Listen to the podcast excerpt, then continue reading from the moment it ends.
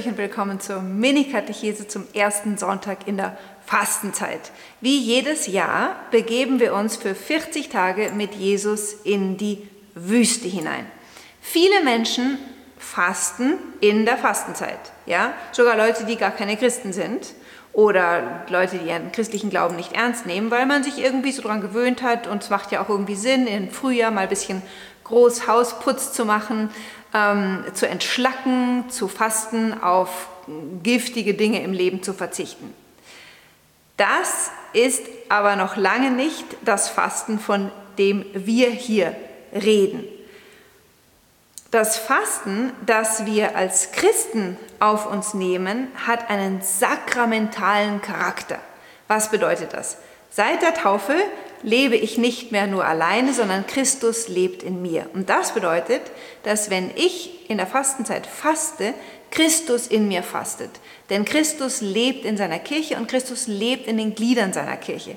Und deswegen macht es tatsächlich einen Heidenunterschied, ob ein getaufter Mensch fastet mit der Intention, Christus in seinem Fasten gleich zu werden, oder jemand, der das einfach nur macht, um dünn zu werden. Wenn ich die Intention habe, zu fasten, weil es Fastenzeit ist und weil das die liturgische Zeit ist, die die Kirche uns gibt, dann bekommt mein Fasten sakramentalen Charakter und dann bedeutet das, dass Christus selber in mir fastet und mein Fasten eine wahre Bußwirkung hat, mich selber von meinen sündigen, Sünden reinigt und nicht nur das, es wird sogar miterlösend wirksam für die ganze Welt. Denn nochmal, dann ist es Christus, der in mir fastet und dessen Fasten hat erlösende Wirkung. Jesus geht 40 Tage in die Wüste, das ist bekannt, so wie Israel 40 Tage in der Wüste war zwischen dem Auszug aus Ägypten und dem Einzug ins gelobte Land.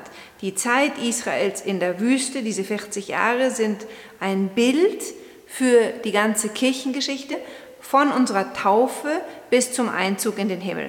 In dieser Weltzeit leben wir wie in einer Wüste und werden tatsächlich vom Satan auf die Probe gestellt. Israel ist diesen Versuchungen, hat diesen Versuchungen in der Wüste nicht standgehalten.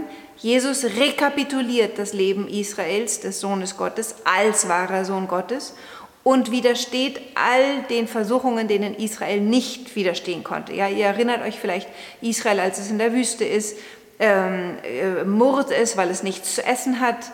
Es stellt Gott immer wieder auf die Probe, weil es an kritischen Stellen zweifelt, ob Gott bei ihm ist, auf seiner Seite und versucht, das gelobte Land aus eigener Kraft zu erobern, anstatt es sich von Gott schenken zu lassen. Jetzt begegnet Jesus der Satan und sagt ihm, wenn du Gottes Sohn bist, dann verwandle diese Steine in Brot. Diese Versuchung, die der Satan hier an Jesus heranträgt, ist eine Versuchung, die wir Menschen immer wieder an Gott selbst herantragen, dass wir sagen, wenn es dich gibt, warum gibt es dann so viel Leid auf der Welt? Warum hungern dann so viele Menschen?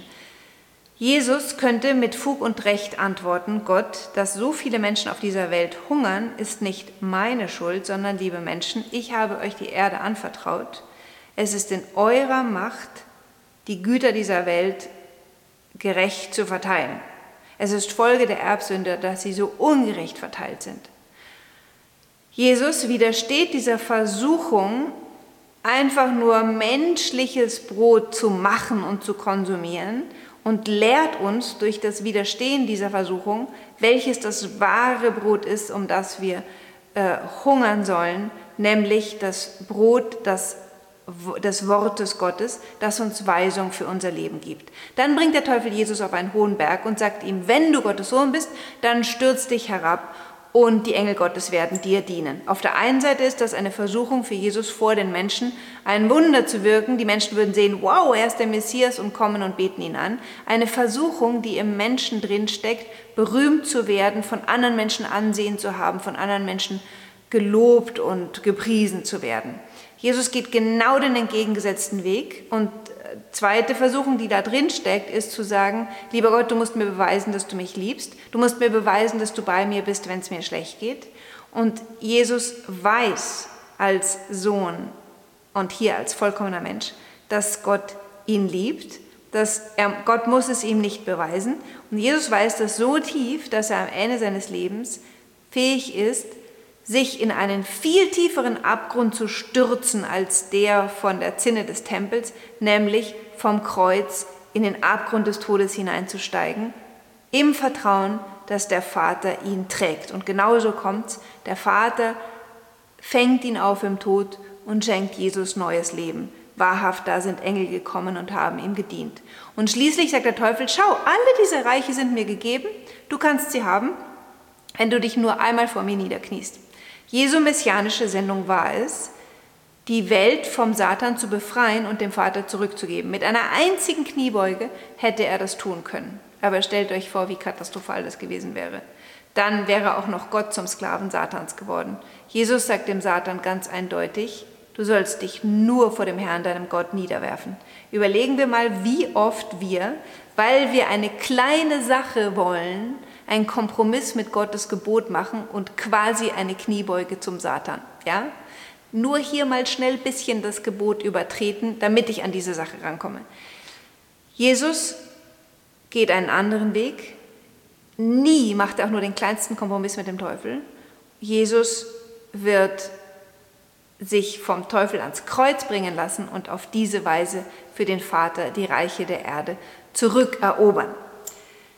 Indem Jesus in der Wüste in Versuchung geführt wird, zeigt er uns zum einen, dass er komplett solidarisch ist mit uns.